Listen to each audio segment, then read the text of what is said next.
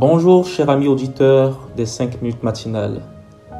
Après plus de deux mois où nous avons traité le thème sur l'identité, nous lançons pour ce nouveau mois une nouvelle série avec pour thème la vie du disciple.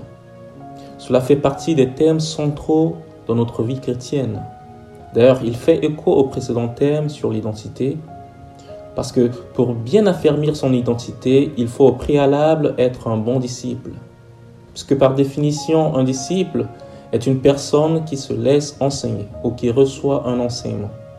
Seul un disciple peut mieux déployer les caractéristiques ou les valeurs liées à son identité, puisqu'il observe et applique ce qu'il voit faire son maître. Et notre maître et exemple parfait est Christ.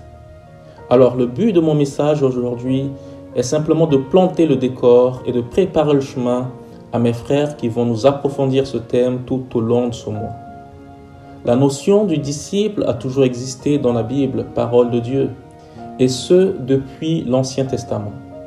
Quasiment tous les prophètes de l'Ancien Testament avaient des disciples, des gens à qui ils transmettaient des enseignements, des visions ou des messages qu'ils ont reçus de Dieu.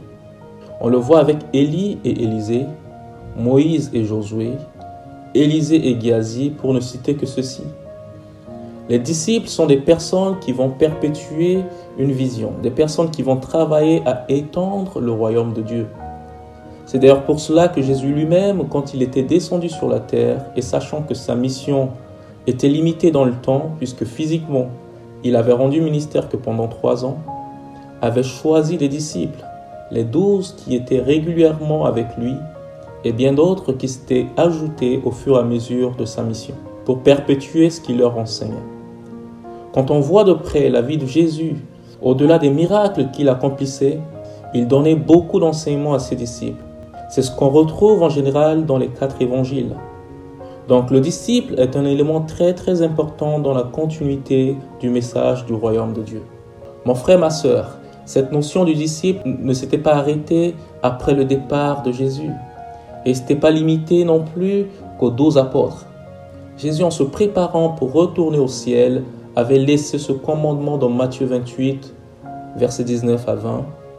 Allez, faites de toutes les nations des disciples, les baptisant au nom du Père, du Fils et du Saint-Esprit, et enseignez-leur à observer tout ce que je vous ai prescrit. On retrouve là toujours cette notion ou cette idée de continuité dans les enseignements. Avant de terminer ce message, je vais te partager ce qui, selon moi, doit être la vie ou être un disciple de Jésus. Et je laisserai le soin à mes frères pour nous amener dans les profondeurs par la grâce de Dieu. Un disciple est un homme ou une femme parce qu'il en existe aussi dans la Bible des femmes disciples. Donc un disciple est quelqu'un qui désire vivre auprès de, Jésus. Un disciple est quelqu'un qui a un cœur de serviteur.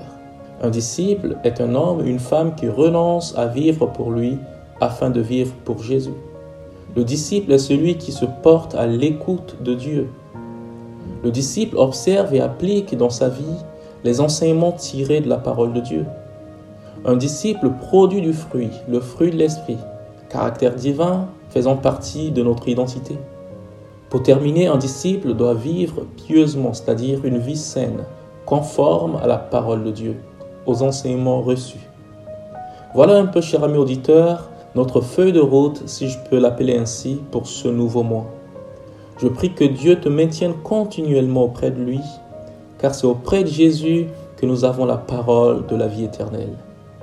Comme Marie, laisse-toi enseigner auprès du Seigneur pour manifester ta véritable identité et également transmettre fidèlement ce que tu as reçu à la génération future. Que Dieu te bénisse et qu'il bénisse ce mois. Agréable semaine, ton frère Joseph.